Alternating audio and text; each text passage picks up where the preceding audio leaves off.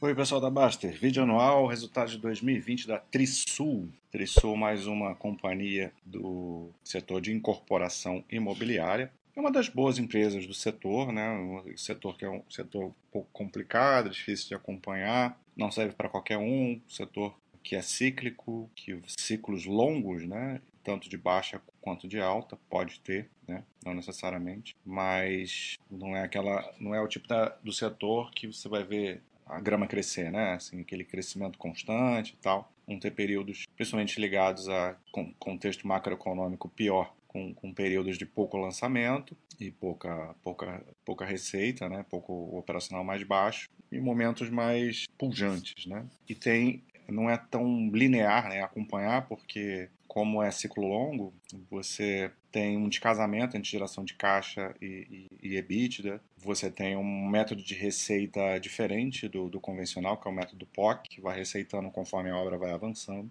Então, são, tem alguns detalhes aí que precisa ficar ligado para ser sócio de empresas do setor. Mas a Trisul, nos últimos anos, vem se tornando uma empresa mais, mais sólida, com uma estrutura de, de capital conservadora, então é um pouco mais tranquilo de acompanhar. Ela foca no o seu negócio no estado de São Paulo, tem alguma coisa ali no Distrito Federal, mas o foco é em São Paulo, e empreendimentos de alta e média renda, de, de, de alto e médio padrão. Então vamos ver o que aconteceu em 2020. Que em 2020, né, assim, ao contrário do que se poderia imaginar num primeiro momento, o setor de incorporação imobiliária não sofreu tanto, né? Tem essa questão do, é claro que teve muita incerteza, principalmente ali no segundo trimestre, né? no, no início da pandemia, mas como a gente está vivendo um cenário de juros baixos e de renda fixa não atraente para as pessoas em geral, então as pessoas começam a correr para outros veículos, né? E, e o setor imobiliário é um dos veículos que se torna interessante nesse cenário. Então, bom, tá um pouco aqui a apresentação da empresa não, não tem necessariamente uma ordem lógica, mas ela começa mostrando aqui lucro bruto e o lucro líquido, né? Então a gente vê um crescimento de lucro bruto de 9%, 310 milhões. É uma empresa ainda de números absolutos um pouco tímidos, mas vem crescendo aí nos últimos anos. Uma margem, perdeu um pouquinho de margem aqui, no, no, lucro bruto, a margem bruta, e um lucro líquido aí já crescendo bem mais, né? 21%, 170 milhões, com um ganho de margem, bom ganho de margem, 19,4%. Aqui eles até fazem um, um, pequeno ajuste do lucro bruto, mas aí a variação é praticamente a mesma, tanto de, de, de lucro quanto de margem. Vamos ver aqui o EBITDA, né, o operacional da empresa, que tem uma reconciliação, né, partindo do lucro, e aí você faz essa reconciliação somando resultado financeiro, imposto de renda, depreciação e amortização, para chegar aqui no, no, no EBITDA. Então, o EBITDA foi de 201 milhões, crescimento de 17%, bom o resultado aqui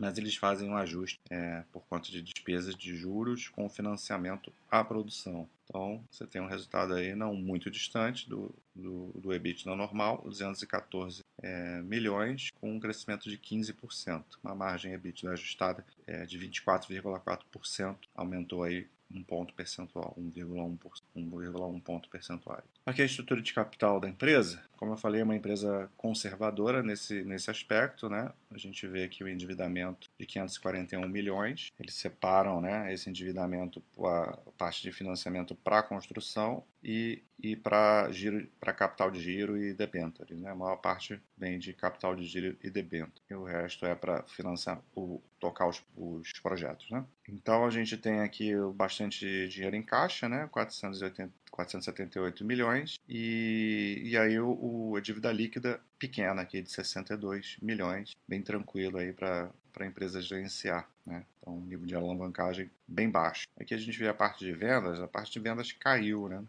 Vendas líquidas caiu 24% e bruta 22%. A quantidade de unidades vendidas caiu 9%. Então, uma queda até expressiva, né? É, considerando que receita, que as demais linhas foram positivas, né? Com crescimento operacional. Então, a empresa está ganhando produtividade, né? Vamos ver lançamentos aqui lançamentos separados por trimestre, mas no total, mil, número de unidades aqui, 1.053, um VGV aí de um pouco mais de um bilhão, né? VGV da Trisul, um pouco mais de um bilhão. Então, bastante lançamento.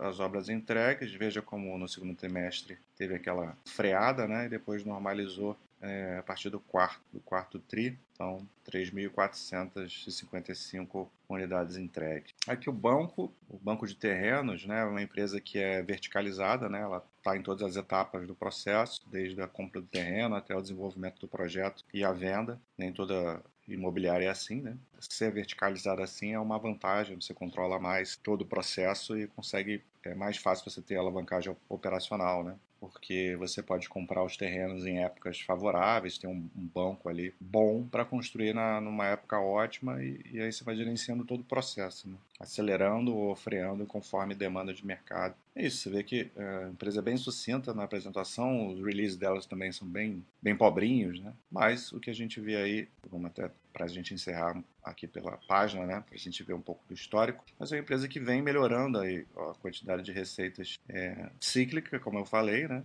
mas atingindo aqui em, em 2020 um resultado que nunca antes atingiu, né, muito bom. Mais uma vez aqui no EBITDA a gente vai ver ela ciclando, mas ganhando tração aqui a partir de 2018, já com EBITDA de 100 milhões, 180, 213, então vem crescendo aí bem nos últimos 4, 5 anos, aí melhorando sua margem substancialmente e o lucro líquido também vem, vem crescendo. Né? Então a empresa está num bom momento, já falei da estrutura de capital dela, alavancagem conservadora, 0,2 vezes dívida líquida EBITDA. Tem ali uma, um dinheiro em caixa quase, quase mesmo patamar da dívida bruta. Fluxo de caixa de, desse tipo de empresa, como eu falei, é totalmente descasado. Né? Quando ela está com operacional forte, você vai ter uma, um dispêndio de caixa grande, né? Que esse momento necessita, né? De um, de um dispêndio alto, então você vai ter o fluxo de caixa operacional negativo, porque quando você está é, vend, você tá vendendo muito, né? O, o dinheiro não está entrando na realidade, né? Você só vai receber o fluxo de caixa de uma venda que você faz hoje daqui a três anos, quatro anos, quando você fizer a entrega da chave. Então, por isso que é tão, tem um descasamento tão grande, né? É, às vezes você vê um fluxo de caixa bastante positivo numa empresa do setor no momento em que a empresa está com o EBITDA abaixo, não está entregando, não está fazendo vendas, né? não está entregando. Então, é assim que, que funciona. É só ficar atento a isso. É uma empresa bem tranquila e num bom momento. Um abraço.